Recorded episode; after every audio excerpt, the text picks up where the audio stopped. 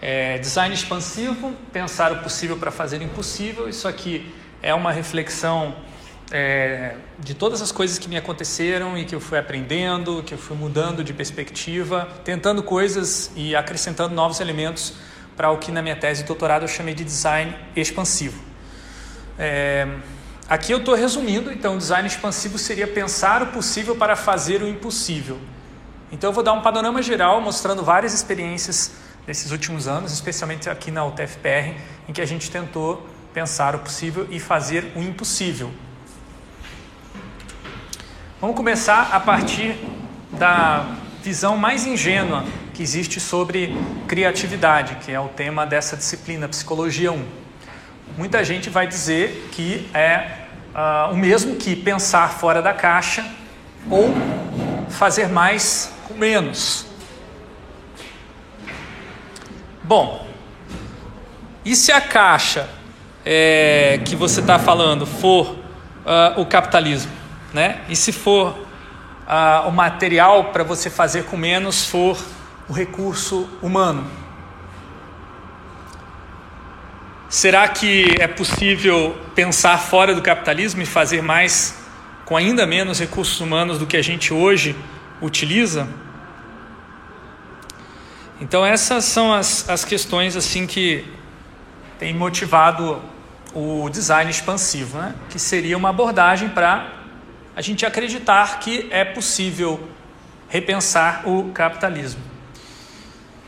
O Mark Fisher, que é um sociólogo que já falecido, escreveu um, um livro muito interessante, interessante chamado Realismo Capitalista. Ele analisa como, depois da queda da União Soviética, teve um impacto muito grande sobre o imaginário, em especial das futuras gerações e jovens, pessoas como vocês que estão começando as suas vidas e acredito que tem muitas coisas estranhas nessa sociedade, muitas contradições que poderiam ser superadas. A sociedade poderia ser diferente. Só que o capitalismo se impõe como uma única alternativa, ou como não há nenhuma outra alternativa ao capitalismo. E aí ele vai concluir, né, ou vai perguntar, melhor, levantar o debate: será que é mais fácil imaginar o fim do mundo do que imaginar o fim do capitalismo? É, tem gente que vai citar esse trabalho dele como se ele estivesse afirmando isso, se ele simplesmente estivesse aceitando que não é possível pensar no fim do capitalismo. Mas ele coloca como uma pergunta para a gente continuar a tentar pensar que o fim do capitalismo é possível. Aqui no Brasil nós temos é, pensadores é, que vêm de outras matrizes culturais, como os indígenas, né? o Ailton Krenak escreveu um livro fantástico. Na verdade, vários livros interessantes, falas e palestras, né? Mas esse livro eu destaco porque ele fala sobre o fim do mundo. E a perspectiva né, de que uh, para os indígenas, uh, o homem branco, né, o Caraíba, ele, ele estaria é, destruindo o seu próprio mundo, na medida em que ele é, não se preocupa, por exemplo, com os impactos ambientais das suas ações, da sua atividade econômica. E aí ele propõe, já que nós estamos caminhando para o fim do mundo, que tal a gente fazer algumas coisas que possam adiar? Se um fim do mundo é, é assim inevitável, o que, que a gente pode fazer para adiar? Uma delas é a gente conter e limitar o capitalismo. Ele também se junta ao Mark Fisher nessa perspectiva, né, de que, uh, ok, é difícil imaginar o fim do mundo, mas a gente pode adiá-lo pelo menos, né? Quer dizer, é fácil pensar no, no fim do mundo, mas a gente pode adiar. Então, para pensar esse fim do capitalismo e, ao mesmo tempo, adiar o fim do mundo, é preciso produzir o que eu chamo de alternativas. Eu, eu separo a palavra alternativo para enfatizar que, uh, se a gente quiser mudar alguma coisa em relação ao capitalismo, tem que mudar de dentro para fora, ou seja, de dentro do nosso próprio país, da nossa própria comunidade, dentro da nossa própria matriz cultural. Então, não estou aqui defendendo uma alternativa que viria de fora, como um socialismo importado de fora, um socialismo é, stalinista, por exemplo, um socialismo é, baseado na autogestão, ou, ou o socialismo coreano, da Coreia do, é, do Norte, né, ou o socialismo cubano. Eu não acho que nenhuma dessas abordagens deveria ser importadas para o Brasil. A alternativa significa o quê? que o capitalismo ele vai precisar ser combatido e criado é, ou melhor, superado em cada nação, em cada espaço, em cada é, é, construção de social. Então, nativo aqui quer dizer que vem de dentro, nato, nesta terra, neste ambiente, nesse território. Tá? E aí que entra o design. Designers são muito bons em produzir alter barra nativas. Porém, às vezes, devido a um fenômeno que eu chamo de colonialidade do fazer, que seria uma das ranços da, do colonialismo, que ainda nos, embora a gente tenha se libertado da colonialidade do poder, talvez em larga medida, e hoje nós não tenhamos que obedecer a Portugal. Na verdade, Portugal muitas vezes tem que seguir a gente, né? Por outro lado, nós ainda é, temos que seguir modos de fazeres, né, que são importados de fora, e as universidades e os cursos superiores de design têm um papel fundamental em manter essa colonialidade do fazer, que se consubstancia, por exemplo, em você ter que aprender a desenhar usando o compasso, como a colega ali está fazendo nesse momento agora. Tá? E por causa dessas ferramentas estrangeiras, o compasso é uma ferramenta que não vem, é, não foi, não surgiu no Brasil, não é uma alternativa, né? Ela vem para colonizar mesmo o nosso desenho. E aí o que a gente acaba fazendo com essas ferramentas é produzir o que eu chamo de alter barra gringas. Então o gringo né, é oposto ao nativo, né, aquele que vem de fora.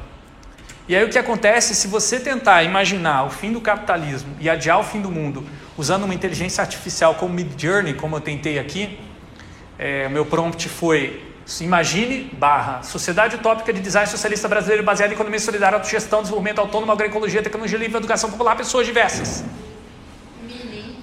várias ideias e propostas e conceitos que a gente tem desenvolvido ao longo dos anos nas nossas pesquisas. E o resultado das imagens é uma claro alter gringo, porque você olha para isso e você fala, meu, se essa sociedade é assim, eu não quero ir para ela, né? Uma sociedade em que a alternativa ao capitalismo é um livro, vermelho e preto, é, que a alternativa é um professor dando aula para um monte de plantação de repolhos, né? quer dizer, pessoas que estão apenas olhando, observando, quer dizer, não questiona o modo de produção da educação, a educação continua sendo centrada num professor que detém o conhecimento e os outros vão ouvir. E esses diagramas que não dizem nada com nada, né? que é uma coisa misturada, assim. Quer dizer, essas alternativas não são alternativas, são altergringas, não são reais, não são concretas, não tem sentido, não tem relevância para o nosso é, contexto social histórico. O que, que seria uma alternativa? Seria você entender que o Mid Journey tem um bias, tem um, um viés em que a língua inglesa, ela, por enquanto, vai permitir você ter um controle maior sobre o tipo de imagem que você vai produzir.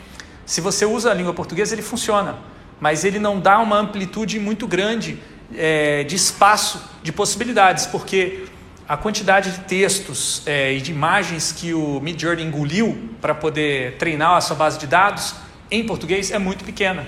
Isso é porque os treinadores dessas bases de dados estavam localizados majoritariamente em países de língua inglesa. Então você tem um viés contra os brasileiros, contra quem fala português. Que se o brasileiro perceber, ok, tá, se o viés é a minha língua vale menos, eu vou me apropriar da língua do, do colonizador e usar a língua do colonizador contra ele, contra ele, tal como a Bell Hooks nos ensina. Então, é, se você digitar no Midjourney, quer dizer, eu digitei lá no Midjourney, imagine barra, é, slash, Brazilian Socialist, Socialist Design Utopic Society based on Solidarity Economy Self-Management, Autonomous Development Agroecology, Liberty Technology, Public Education, Device People, você pode conseguir uma imagem que tem bastante relevância para o nosso contexto. Esta imagem aqui tem, por exemplo, na frente a, a música, né, e a música popular, né, que é uma característica muito interessante da educação popular, né, da economia solidária, da autogestão. Né? No Brasil, essa alternativa, ou melhor, essa, é, essa alternativa vem do campo. Uh, os grupos mais fortes que mantêm uh, o aspecto popular da nossa cultura estão fora dos grandes centros. O movimento social, o movimento dos, do sem terra, por exemplo, é um movimento que articula muitos desses outros movimentos de manutenção das culturas é, originárias, tradicionais, é, ou também culturas novas que estão surgindo também, como por exemplo as culturas dos é, dos subgrupos dentro das, das favelas, dentro das, das periferias. Né? Isso tudo está aqui dentro dessa imagem. Tá? Então aqui você tem, inclusive, até a possibilidade de, um prédio em formato de uma guitarra, né? que eu achei fantástico. Então o Midjourney faz umas coisas assim que é muito louca, né? Então aqui nós temos um, uma, uma visão é, de futuro, uma utopia, uma possibilidade de superação dessa sociedade é, capitalista que não nos oferece muita perspectiva de futuro. Né? As perspectivas atualmente de econômicas, políticas, são bastante preocupantes do ponto de vista da instabilidade que foi testada é, até os limites aí com a pandemia Covid. Então, para a gente transformar essas alter gringas que as inteligências artificiais e outras ferramentas de design nos trazem, essas importadas, né? A gente precisa da curadoria e o improviso de uma inteligência artificial de carne e osso. E com isso eu quero dizer que vocês também são inteligências artificiais, porque a sociedade, de uma certa maneira, está produzindo a inteligência de vocês. E este momento aqui né, é um momentos cruciais em que vocês estão é, se engajando com a produção de inteligência no design, artificialmente, porque isso aqui é uma política pública de educação pública gratuita de qualidade em design. Então, é, a inteligência de vocês é uma inteligência também artificial. Existe a inteligência natural, é claro, não estou negando o aspecto biológico, que inclusive pode resultar muitas vezes em é, severidades, deficiências, mas a, a inteligência artificial sobrepõe-se ao biológico e vai muito além. Você pode ser muito mais inteligente se você souber é, e conscientizar-se dessa inteligência artificial, de onde ela vem. Por exemplo, para negar burrices artificiais que seria reproduzir padrões estéticos é, vindos do exterior no Brasil. Isso não tem nada a ver com pensar fora da caixa, nem tampouco fazer mais com menos. Isso é o que a gente vem chamando aqui nessa disciplina de metacriatividade. O realismo capitalista, esse que diz que é mais fácil você pensar é, o fim do mundo do que pensar o fim do capitalismo, ele bloqueia o desenvolvimento dessa metacriatividade. Você acha que não tem alternativa. Metacriatividade, a gente tem é, definido e usado bastante esse diagrama nas aulas passadas, seria essa interação entre cria-corpos em diferentes cria-espaços. o conceito de pensar fora da caixa seria equivalente a essa modificação que eu fiz na imagem. Eu coloquei a, a, a criatividade extravasando, vazando para fora do cria-espaço. Seria o equivalente a pensar fora da caixa. No caso dessa imagem, a caixa seria o cria-espaço, essa bolinha preenchida, enquanto que a criatividade seriam esses, essas, é, esses movimentos circulares em volta dela. Isso pode parecer interessante a princípio, só que pensar fora da caixa significa também pensar fora desse cria espaço, ou seja, fora do que é considerado possível. Isso tem várias consequências. Quando a gente fala em possível é, e impossível, a gente pensa muitas vezes em conceitos em palavras, mas a gente pode pensar também como espaços. Então, se você pensar o possível como um espaço de possibilidades, que a gente acha, ok, dá para fazer, e o impossível como espaço de possibilidades que a gente conhece, a gente imagina, mas a gente sabe que não dá para fazer, ou a gente acha que não dá para fazer. E aí você tendo gradações, né? espaços intermediários, como provável, improvável, e além do impossível, o impensável. Seria muito mais difícil ainda de você atingir, né? Então, é, fazer mais do menos, por outro lado, que vem junto com pensar fora da caixa, significa restringir-se a algo menor do que é possível, que seria o equivalente a você fazer o medíocre. Você sabe que é possível fazer melhor, mas você não quer fazer, você faz uma coisa mal feita, ruim, tosca, é, inútil, só para passar na disciplina, ou só para você receber o pagamento logo. Isso é medíocre, né? Isso é menos do que o possível. Só que o possível, ele não é fixo, ele é uma construção histórica, ele pode ser transformada. Então, por isso que é possível pensar o impossível para repensar o possível. E aqui eu não estou fazendo um mero jogo de palavras, visualmente vai ficar um pouco mais evidente isso. Você sair do possível e buscar o impossível para você chegar num outro possível, que seria o provável. que daí já larga, né? já vira um novo, o que eu chamo também de novo possível, um possível repensado, um possível alargado. Né? Pensar fora da caixa também implica em pensar fora do corpo. Então, eu falei como é pensar fora da caixa, pensar fora do espaço, essa é a compreensão mais comum, mais é, de senso comum. Agora, no ponto de vista mais científico e crítico, pensar fora da caixa significa também pensar fora do cria-corpo fora dos nossos hábitos, fora das posições sociais, enfim, última análise, fora de lugar. E isso me remete a um, a um mito muito antigo, talvez um dos mitos da filosofia mais antiga, o mito da caverna.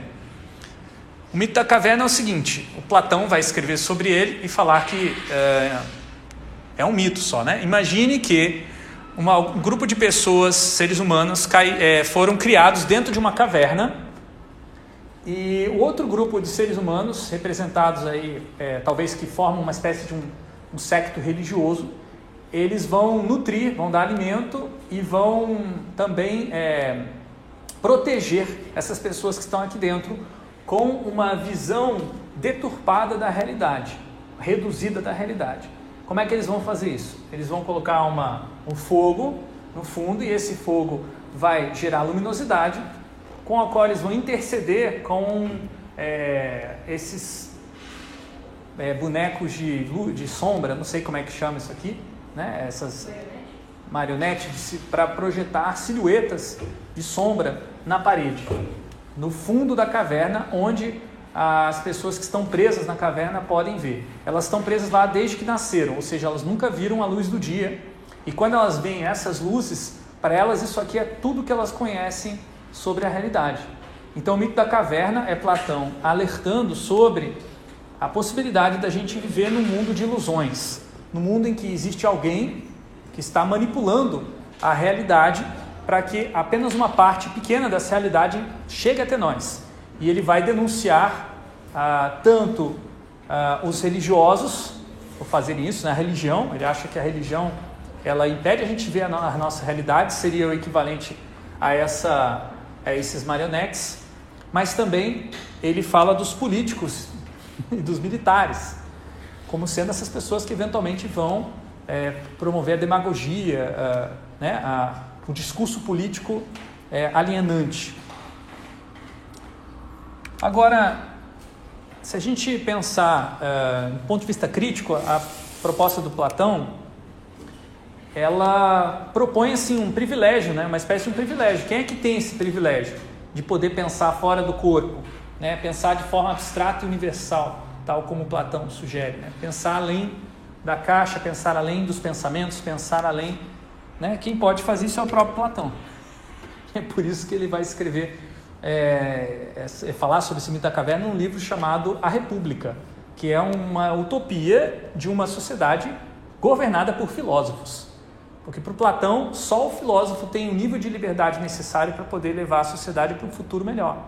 Os políticos e os religiosos, líderes religiosos, líderes políticos, líderes militares, eles não conseguem ver essa verdade porque eles estão presos ali, é, manipulando essa realidade. E o filósofo é aquele que questiona, é aquele que não aceita aquelas imagens que estão sendo projetadas. Eles querem chegar na essência do verdadeiro conhecimento, a verdade.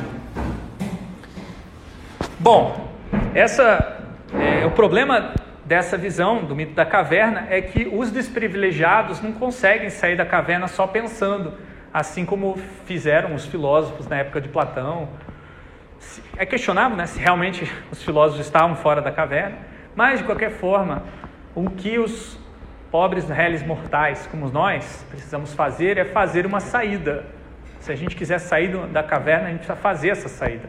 Ela não está garantida, ela não está dada então aqui tem só um exemplo na história da humanidade como que, uh, por exemplo, os trabalhadores saíram da sua condição de alienação, numa época em que o capitalismo era muito mais uh, severo e explorador do que é hoje em dia. Nessa época, no começo, na metade do século XIX, em plena uh, febre da Revolução Industrial, os trabalhadores tinham uma, uma média de jornada diária de trabalho de 18 horas.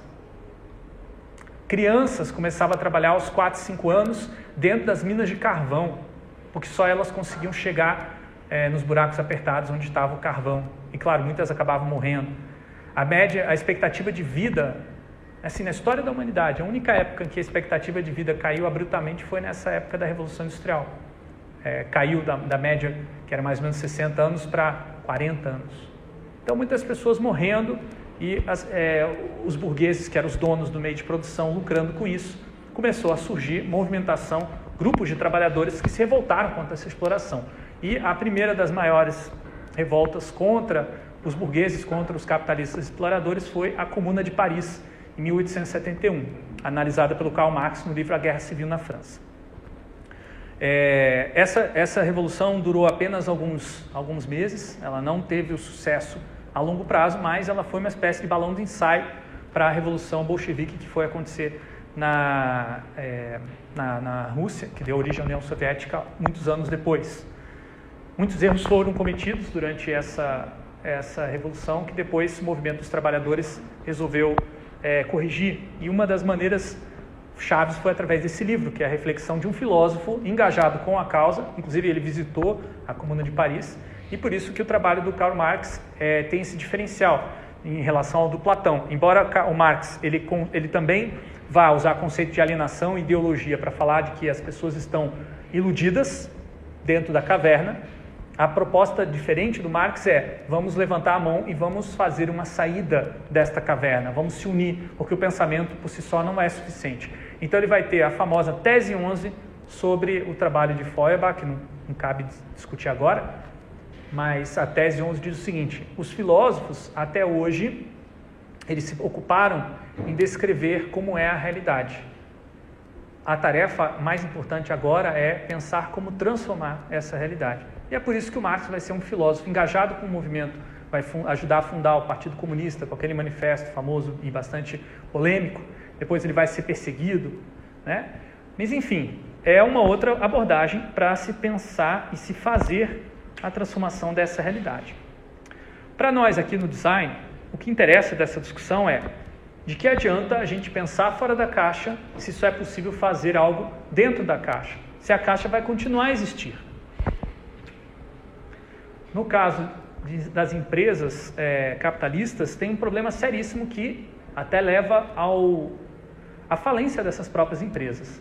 As empresas capitalistas têm a tendência a, uma vez que elas encontraram um projeto que deu certo, que gera lucro, elas tendem a fazer aquele mesmo tipo de projeto, fazendo pequenas modificações incrementais. E raramente vão fazer o que chama na, na literatura de inovação de inovação radical ou disruptiva, que é transformar aquela, aquele produto, aquele serviço, ou muitas vezes transformar um produto em serviço.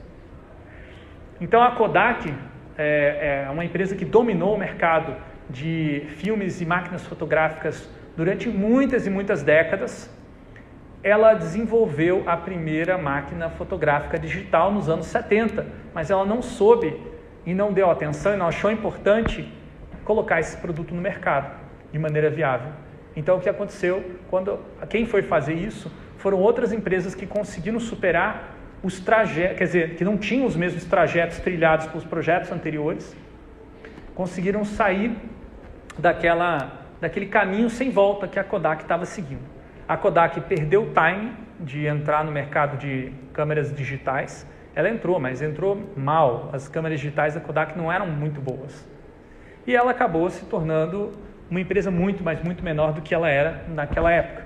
Então vejam que essa discussão que eu estou fazendo aqui não é uma discussão apenas sobre uh, como que a gente uh, destrói o capitalismo ou desmantela, ou supera o capitalismo, mas como que a gente pensa nas nossas vidas antes de tudo, né? E na, na sustentabilidade do nosso meio ambiente. Porque a Kodak não estava nem aí em jogar milhões e milhões é, de rolos de filme, que é um material bastante é, tóxico, fora os líquidos utilizados para a revelação, não era uma preocupação. Então, essa mudança para digital teve muitas vantagens é, econômicas e sustentar, de sustentabilidade para nós. Hoje, a, a, fotografia é um recurso popular e acessível para praticamente qualquer pessoa que tem acesso a um telefone celular, coisa que nessa época, quando você tinha o sistema do filme, era caro para caramba tirar foto. Então, era um evento especial quando você tirava foto. Então, para a gente é, desenvolver os tais os projetos alternativos, é preciso também considerar o que a gente chama de trajetos alternativos. Então, a palavra trajeto é o oposto de projeto. A gente pensa que design tem muito só a ver com o futuro, né? tem só a ver com o que ainda não existe, mas design tem muito a ver também com o que já existiu e o que está existindo, que a gente precisa se conscientizar se a gente quiser fazer algo diferente, alternativo. Então, uma das maneiras muito interessantes de se inspirar para criar alternativas é ver as alternativas passadas que foram esquecidas, que foram negadas, que foram canceladas, proibidas, perseguidas. Uma das alternativas ao capitalismo mais incríveis que existem no mundo não foi a União Soviética, e sim os quilombo, o quilombo de, dos Palmares. E é mais antigo. Então, o quilombo dos Palmares, antes mesmo da, da Revolução é, da Comuna de Paris já imaginava uma maneira da gente é, se relacionar que não dependia é, da acumulação de capital. Então não existia ali dentro do quilômetro dos Palmares é, pessoas é, ricas e pessoas pobres. Não existia diferença racial, é, não existia diferença étnica. Então você tinha indígenas, você tinha pessoas negras e você tinha brancos também que tinham saído da digamos, das colônias portuguesas, porque queriam experimentar uma sociedade melhor. Então era uma espécie de uma utopia que foi severamente destruída. E a história dos quilômetros de Palmares também foi apagada. Então hoje a gente sabe pouco, mas sabe muito mais é, do que a gente sabia alguns anos atrás, porque está tendo um movimento muito forte de ir atrás dessa história do quilômetro dos Palmares. Então, por exemplo, já tem vários estudos que mostram que muitos dos conceitos de economia solidária que a gente usa hoje né, que foram desenvolvidos na Inglaterra no século XIX, como uma reação socialista ao excesso de, de exploração dos trabalhadores, o quilômetro de Palmares já tinha desenvolvido isso no século anterior. Então a gente é, tem um, assim, por exemplo, aqui nós vemos nessa imagem auto, um sistema de autogestão de uma fábrica, de um, um engenho, né, um engenho é, da cana de açúcar. Ele era o centro, digamos, da, do sofrimento das pessoas escravizadas aqui no Brasil, porque ali você tinha o capataz ali chicoteando é, o, o, africano escravizado que estava ali empurrando a moenda, né? Agora, no caso do quilômetro de Palmares, não precisava fazer isso, não precisava do chicote, você conseguia ter produtividade sem precisar da violência, o que é, em termos de qualidade, isso aumenta a qualidade de vida, aumenta até mesmo a perspectiva de vida daquele trabalhador, ele vai viver mais tempo, então, isso a longo prazo dá maior produtividade também. Então, é muito interessante como a gente normalmente esquece, é, ou a gente, é, na verdade, é esquecido. A gente, é, existe uma produção ativa, a gente não valorizar esse tipo de história e a gente prestar mais atenção na, na história dos países que vêm de fora. Ou a gente, por exemplo, dá mais atenção para a Comuna de Paris do que para a revolta é, que gerou o Quilombo dos Palmares, por exemplo. Enfim, a gente tem desenvolvido no design uma abordagem chamada é, estilo futuro, que é para recuperar os trajetos necessários para a gente libertar nossos projetos oprimidos. Isso aqui tem a ver com um trabalho que eu já fazia quando eu estava dando aula na, na PUC do Paraná. E a gente trabalhava com essa distinção entre ficção científica e ficção projetual. A ficção científica ela vai falar de cenários que são impossíveis devido a tensões que estão acumuladas na nossa sociedade. A ficção projetual vai falar do possível, sempre focando nas tensões para isso se tornar possível. É possível, mas vai dar conflito, vai dar nebu. Então a ficção projetual vai focar nisso. Porque a realidade, ela é, digamos assim, se continuar do jeito que está, o possível vai continuar sendo o mesmo possível, quer dizer, não vai ter uma expansão. Então a, é, o design especulativo e a ficção projetual no estilo Futuro vai tentar mostrar que é possível a gente fazer algo do jeito diferente do que já foi feito. Então, por exemplo, nós tivemos aí um documentário especulativo, um exemplo de projeto dos nossos estudantes, chamado A Crise do Tempo, é, produzido em 2017. E ele foi uma, uma revisão crítica de uma história recente do Brasil, que foi o episódio é, do golpe é, perpetrado contra a presidenta Dilma Rousseff. Eles imaginaram que a razão deste golpe, o meio pelo qual ele foi implementado, seria a, a importação acrítica de uma inteligência artificial que fazia a gestão do tempo das pessoas. um pouco parecido com o que hoje a gente usa a Siri ou a, o assistente da Google e Alexia e outros, né? Cortana. Então eles imaginaram isso, imaginaram que a Dilma tinha feito uma, um contrato, uma licença para que essa inteligência artificial estivesse disponível para todos os brasileiros e brasileiras e todo mundo começou a utilizar aquilo ali. E aí, de repente, essa, a própria Dilma começa a usar isso e aí a inteligência artificial começa a gerir o país. E aí a inteligência artificial comete as tais as pedaladas fiscais. Então não é a Dilma que comete, mas quem leva a culpa é ela, porque o, o Congresso Nacional vai culpar ela e vai dizer: bom, você usou a inteligência artificial, você é, é, é responsável pelo que a inteligência artificial faz sobre a sua batuta. E é bem interessante como eles vão né, trazer assim um elemento que depois a gente vai descobrir. Na época eles estavam jogando verde, a gente vai descobrir, pegar evidências é, mais é, provas, né, de que houve interferência sim estrangeira no golpe que derrubou a Dilma Rousseff, principalmente na colaboração entre o FBI e a Lava Jato, oferecendo informações privilegiadas sobre a, a, suposto escândalo de corrupção é, numas, na produção de uma, algumas refinarias no exterior. Enfim, eu não conheço muito bem os detalhes, mas o fato é que é, a Dilma Rousseff ela tinha um programa que não era alinhado aos Estados Unidos e com a mudança de governo que veio depois do golpe, o país começa a se alinhar mais aos interesses dos Estados Unidos, importar mais tecnologia estrangeira. Isso vai ter uma série de consequências que eu não vou entrar em detalhes aqui, mas esse documentário já trazia isso. Então aqui eles mostram, por um lado, a tentativa dos brasileiros de se organizarem né, e fazerem o que eles chamavam da greve dos usuários, que desses, dessas ferramentas, né, quando a, a, a, população percebe que está sendo manipulada pela inteligência artificial, eles fazem uma greve. Ninguém mais usa a ferramenta, daí também ninguém mais chega no trabalho, no horário, perde todos os é, a agenda, fica uma zona, uma zona. Então é muito interessante como o design ele pode ser também uma ferramenta de deliberação pública sobre os fatos que estão acontecendo no nosso país, ajudando-nos a interpretar e transformar a nossa realidade. Esse estilo futrô, ele vai pensar dentro da caixa algo que está fora da caixa. Então ele não é pensar fora da caixa. Você vai entrar na história do teu país, a história daquela comunidade, para tentar é, discutir e trabalhar uma questão que está vindo de fora, uma questão nova, futuro, que ainda não chegou. Eu vou mostrar um pouquinho agora como a gente tem feito isso aqui na UTFPR.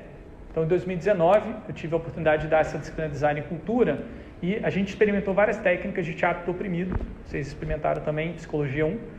Uma das técnicas é chamada Teatro Fórum, é apresentado uma peça de teatro e o, a novidade que a gente introduziu é que o produto é, criado especulativamente, quer dizer, o design especulativo, ele é, ele, é, ele é encarnado numa pessoa. E aí você tem uma entrevista, uma conversa com esse produto.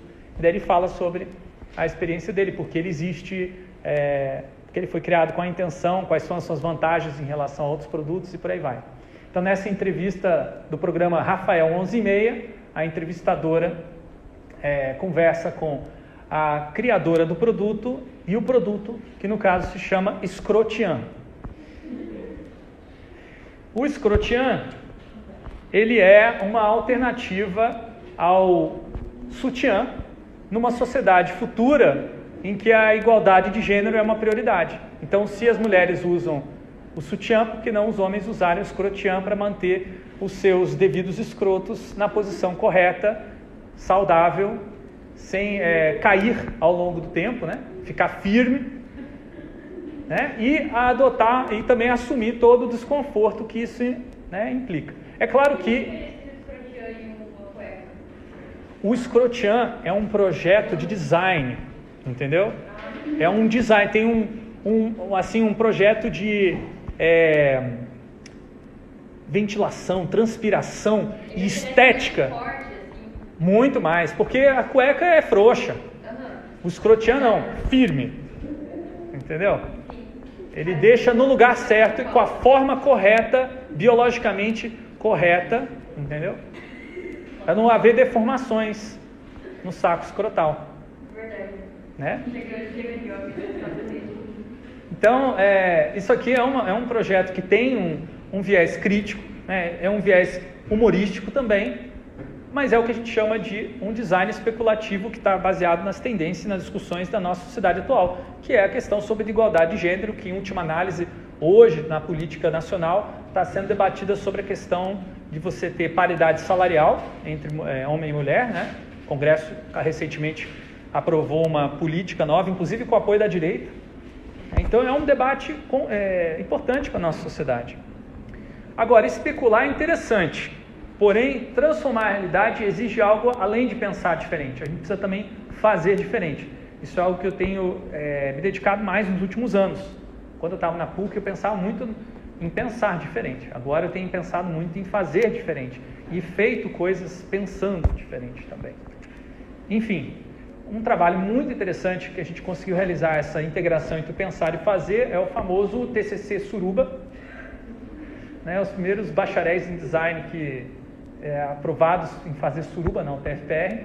Suruba não é o que vocês estão pensando, né? Suru apóstrofe ba, que significa entupir uma coisa boa, e é um projeto de um sistema de móveis modulares de código aberto para fazeres distribuídos, para você produzir móveis que se podem ser refeitos e transformar em outras coisas.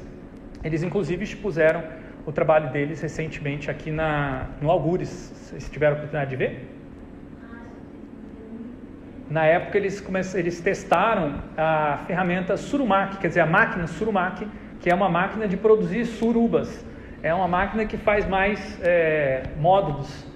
E eles ainda não terminaram essa máquina, é um projeto longo, né? um projeto muito audacioso, é uma CNC, imagina, que eles mesmos estão fazendo. Isso é o que a gente, né, em última análise, talvez um exemplo muito interessante de meta design e também de infra design, que eu não vou discutir com vocês exatamente o que é, mas quem quiser ver o TCC deles, é, eu posso mandar por e-mail. Já tá, não está publicado na biblioteca ainda, mas já foi defendido com sucesso no ano passado. E eles continuam aí desenvolvendo o projeto. Então eu acho que uma coisa legal do trabalho deles, com o Rádio de Tarran, é que eles não estão pensando fora da caixa. Pelo contrário, eles estão fazendo dentro da caixa das possibilidades que o espaço deles, que é Curitiba, que é Paraná, oferece.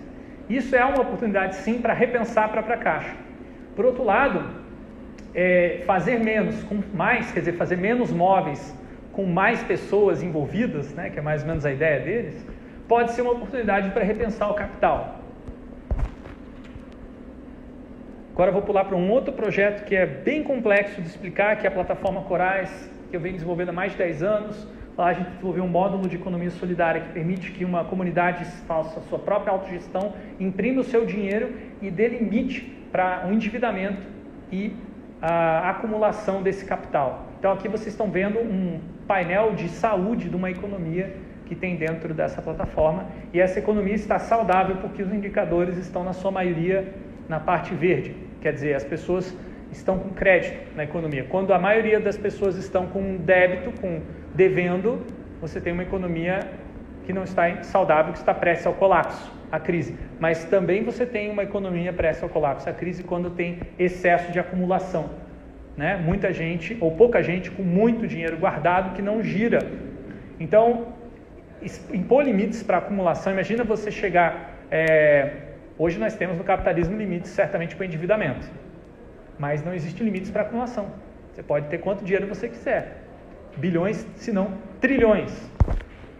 Quando você limita o capital e fala o capital só vai crescer até esse tanto, ou ele só vai se perder até esse tanto, você cria a oportunidade de ter um outro princípio básico de desenvolvimento da sociedade, se o objetivo da sociedade não é mais desenvolver o capital eternamente até o limite, né, ou muita gente está dizendo que isso vai levar ao fim do mundo, porque vai chegar uma hora que não vai ter mais recurso natural para transformar em capital.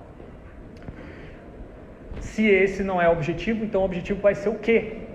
E aí as sociedades indígenas, de novo, têm uma alternativa muito interessante. Aí é bem alter barra nativa mesmo, que é o conceito de bem viver. Originalmente nas línguas é, andinas, sumac calçai, que é um princípio que a economia solidária no Brasil vai se basear muito, tá?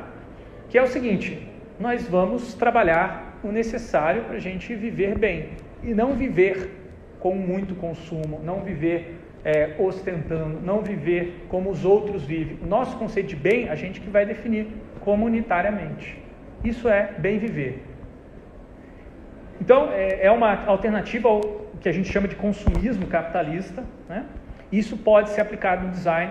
Os coletivos que estavam na plataforma Corais, que criaram aquelas moedas, usam o conceito de bem viver, porque o bem viver ajuda a gente a olhar para o nosso território e, olhar, e ver as abundâncias. Em vez de a gente olhar para a nossa terra, para o nosso país, para a nossa cultura, olhando aquilo que está faltando, a gente pode olhar para aquilo que está sobrando, que é a lógica da abundância.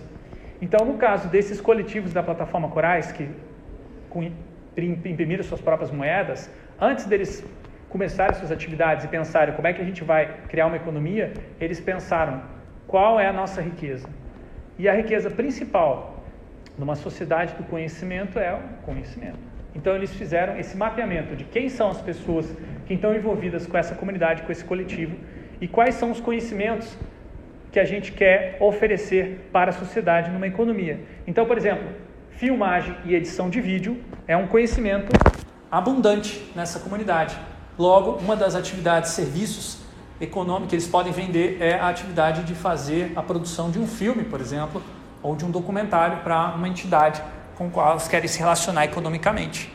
Olha só que interessante. Imagina você começar um empreendimento, uma empresa com essa lógica do que, que a gente pode fazer junto né, e fazer bem. Então, repensar a caixa é o primeiro passo para refazer a caixa. Fazer menos com mais recursos humanos, quer dizer, bem viver, né, é o primeiro passo para a gente repensar o capital.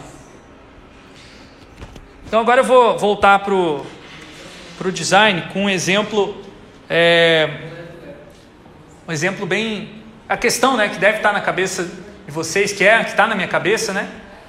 Que é uma pergunta suleadora e não norteadora.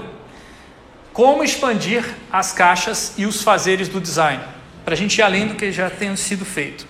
E eu vou pegar o design de sobrancelhas para provocar vocês, porque é um assunto que costuma causar uma polêmica, incomoda, né? Você incluir o design de sobrancelhas num curso de design, né? E eu estou fazendo isso justamente para incomodar mesmo.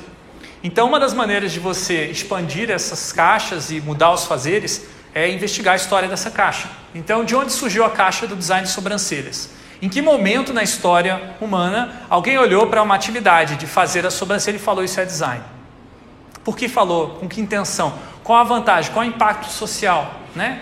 Qual o propósito?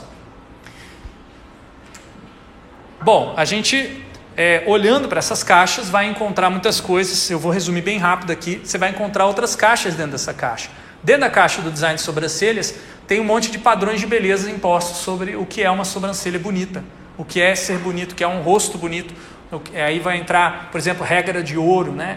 É, todos aqueles padrões da, lá da Grécia Antiga. Ah, um rosto simétrico é mais bonito do que um rosto assimétrico. Isso são caixas. Se a gente quer mudar essas caixas, a gente precisa né, identificar as tensões. Como é que se estabeleceu como um padrão o design de sobrancelhas? Né? E por que, que pode certas coisas no design de sobrancelhas e outras coisas não podem? Né? Então a gente fez um trabalho lá na PUC, há muito tempo atrás também, de redesenhar o design de sobrancelhas. Então perguntamos quais são as funções sociais da sobrancelha, chamar atenção, expressar comunicação, entrar em grupo passar a imagem de uma pessoa, transmitir elementos, é, é, sentimentos e emoções, autoestima. Depois de pensar na função social, e se a função social fosse diferente? Né? E se sobrancelhas fossem como bigodes, né? uma proteção para os olhos, é, aceitar os seus pelos, né? fazer variantes, outros estilos, né? enrolar a sobrancelha, moda caipira, resgate histórico pessoal vai, vai longe, né?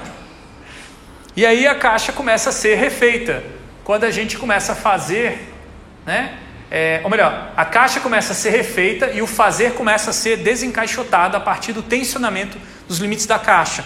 E aí vou fazer referência a uma artista bastante controversa também, que é a Frida Kahlo, feminista, é, latino-americana, que fez questão de afirmar sua monocelha perante um padrão é, de design de sobrancelhas que já no começo do século XX já impunha às mulheres a necessidade de cuidar da sobrancelha. Não tinha nenhum nome, design de sobrancelhas, mas uma mulher monocelha não podia se apresentar assim para a sociedade. E ela vai fazer questão, inclusive vai até pintar um quadro em que ela coloca o marido dela ali naquela testa acima dessa monocelha, né? o que é uma, uma afirmação ali de um peso que essa cultura machista exerce sobre a autoimagem que as mulheres têm. Né? Então, esse homem é um homem que aceita a atitude feminista dela e mantém com ela um, um relacionamento aberto, o que é um, um, pouco conflituoso, mas que vai, por exemplo, permitir que ela seja. Tem um caso com um dos mais famosos comunistas do século XX, que é o Leon Trotsky.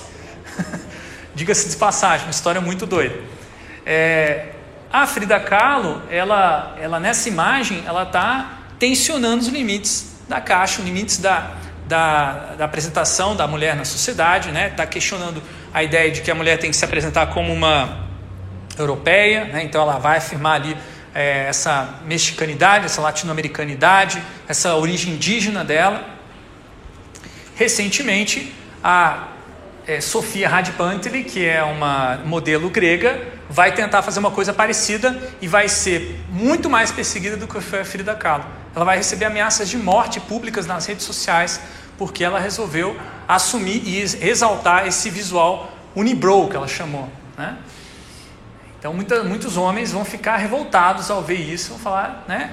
Limpa essa sobrancelha, né? Vai, por que, que você não foi numa designer de sobrancelhas e por aí vai. Então vejam que o design de sobrancelhas, junto com outros movimentos como o feminismo, que eu coloquei aqui, né, e outros, eles vão expandir a caixa e os fazeres do design. A gente tem que repensar o design.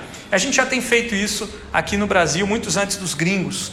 A gente escreveu um livro, isso antes mesmo de eu estar na PUC, antes de fazer o doutorado, chamado Design Livre. É um livro que fala muitas coisas que a gente vem discutindo nessa disciplina sobre a importância de pensar o design quando é feito por todas as pessoas, um design que é para a liberdade, não para a opressão. A gente vai ter uma resposta a esse livro que é o Design Sem Designer, um tratamento mais filosófico e psicológico do assunto, escrito por um colega colaborador nosso da é, UF, é, UFES, a Universidade Federal do Espírito Santo, o Hugo Cristo. Isso em 2013. Em 2014 é que vai sair ah, o primeiro livro dos gringos discutindo o assunto em propriedade, que é o Design quando todos fazem design, é, pelo Wesley Manzini, que é um livro razoável, não é um livro ruim, mas é um livro que vem depois. A gente já estava discutindo essas questões aqui. Então a, a, gente diz no livro Design Livre que a caixa do design deixou de ser uma caixa preta e passou a ser uma caixa transparente para quem quisesse participar. Então muitas pessoas que não são formadas em design também estão interessadas em fazer design. Beleza, vamos estimular isso. Então, desde então, desde que a gente escreve esse livro, é, começa a refletir, fazer novas formas de fazer design, a gente começa a acumular, guardar esses kits, essas caixas de ferramenta, esses baralhos que eu trago em sala de aula para a gente trabalhar e aprender a fazer design, a ser criativo em conjunto, coletivamente. Isso é um dos elementos estratégicos do design expansivo para incluir pessoas diferentes que não são designers no design. Cada uma dessas caixas, veja bem, contém em si um cria espaço quando a gente abre essa, essas, essas cartas na mesa ou abre uh, a caixa e põe os materiais para fora, a gente está vendo um espaço de, de possibilidades, de, com, é, de diferentes, por exemplo, valores humanos que você pode focar no design. Quando você começa a misturar essas caixas, sobrepor esses cria espaços, surgem novos espaços, possibilidades de criar novas coisas. Nesse caso, nossos estudantes estão querendo criar um novo baralho, um baralho para lidar com as crises existenciais que eles estão vivendo no final da graduação, que é algo que possivelmente vocês vão passar. E aí esses estudantes vão entregar esse passar para frente esse projeto para uma outra equipe de estudantes que acabam desenvolvendo esse projeto como um TCC, que é a Alanis é, Zukovsky e a Maria Vitória Kossak. Elas recentemente defenderam esse TCC, que é um baralho de cartas para crises, lidar com crises existenciais que jovens designers passam. É um projeto de design livre que a outra, é, outro grupo de estudantes colocou, disponibilizou para quem quiser mudar e elas continuaram mantendo essa licença, até por uma obrigação. E, então, se vocês quiserem é, imprimir e modificar e até criar novas cartas, vocês podem. Isso é uma das prerrogativas do design livre.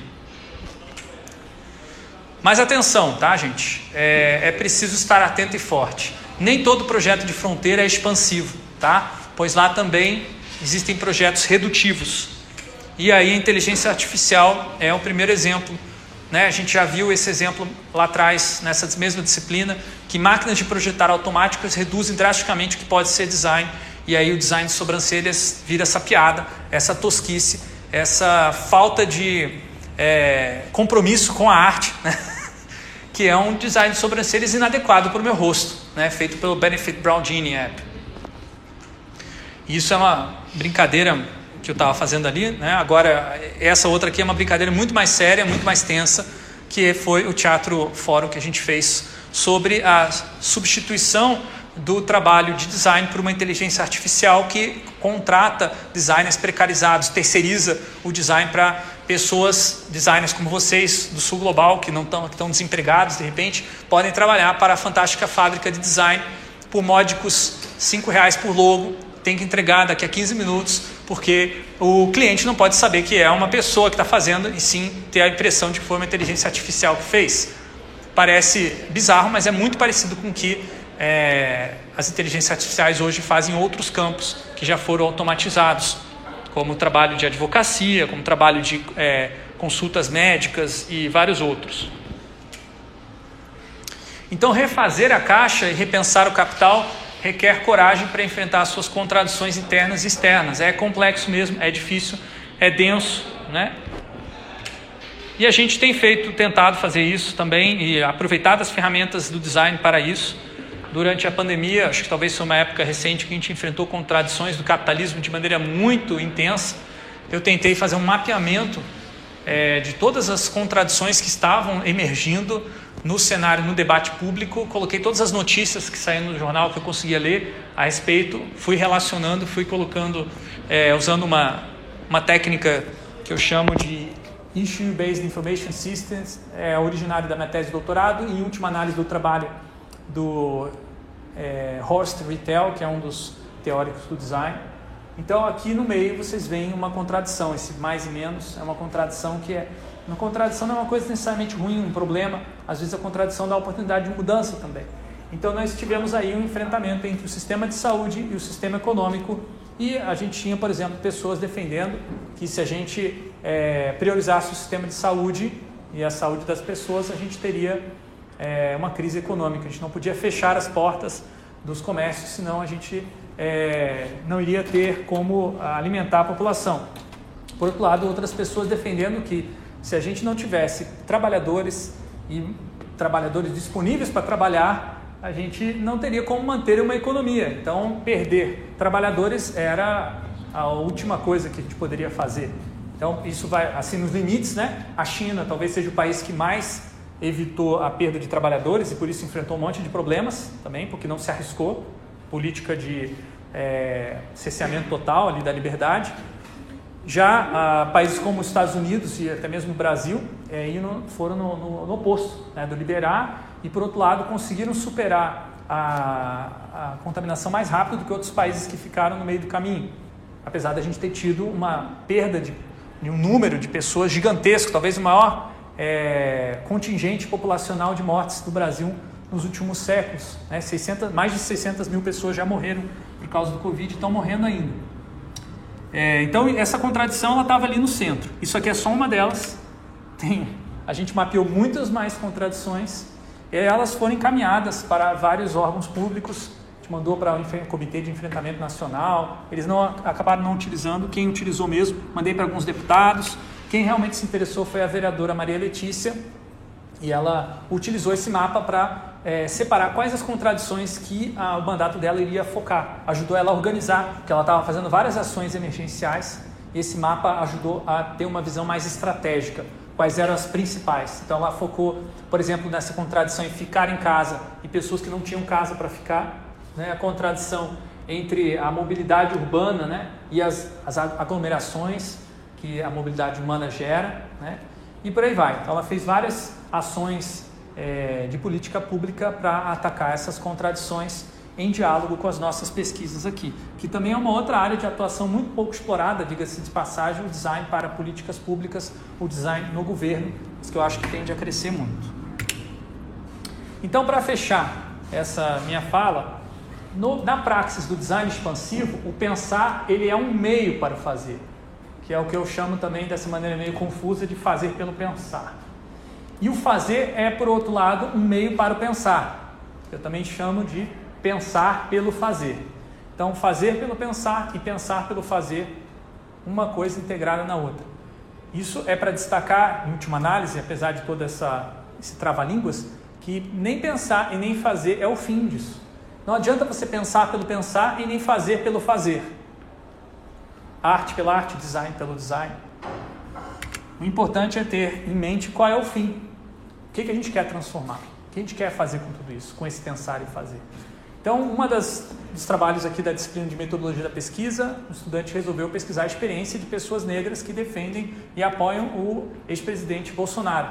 Como que pode apoiar um ex-presidente que fez manifestações racistas diversas em público, como por exemplo é, comparar, uh, utilizar uma medida é, usada para medir é, animais para se referir ao peso de uma pessoa negra, né? Quantos arrobas pesa um quilombola, disse o ex-presidente, que é uma fala extremamente racista, agressiva e desnecessária, ao qual ele foi criticado, mas que ele continuou mantendo essa mesma atitude. Então, como é que uma pessoa negra pode apoiar e votar né, e defender? Aí, é, esse estudante está fazendo uma teoria para explicar isso. Estou até curioso para ver o resultado final dessa pesquisa, né? porque ele vai mostrar que faz sentido sim para essa pessoa negra apoiar o Bolsonaro, porque ele defende algo mais importante até mesmo que a identidade racial para essas pessoas, que é a moral e os bons costumes que a família tradicional é, cristã defende e tem como base da sociedade brasileira. Então, essa união entre nacionalismo e religiosidade é algo muito importante para as pessoas terem sentido na vida delas. Sem isso, mesmo uma pessoa negra, nesse caso, não, tem, não vê sentido na vida. Então, o Bolsonaro produz sim algo que é interessante e útil para essa pessoa. Pelo menos é isso que ele tentou mostrar com essa, essa teoria. A contradição que existe ali entre você defender uma ideologia que é contra alguns dos seus interesses, mas é a favor de outros. Então, o fim da praxis transformadora, em final de contas, é transformar a realidade, ainda que isso pareça impossível. O Laboratório de Design contra Pressões, o LADO, é um espaço dentro da nossa universidade que conduz experimentos de transformação da realidade através do design. Vocês podem conferir no Instagram, tem alguns, alguns dos experimentos que vocês podem ver agora na, nessa imagem.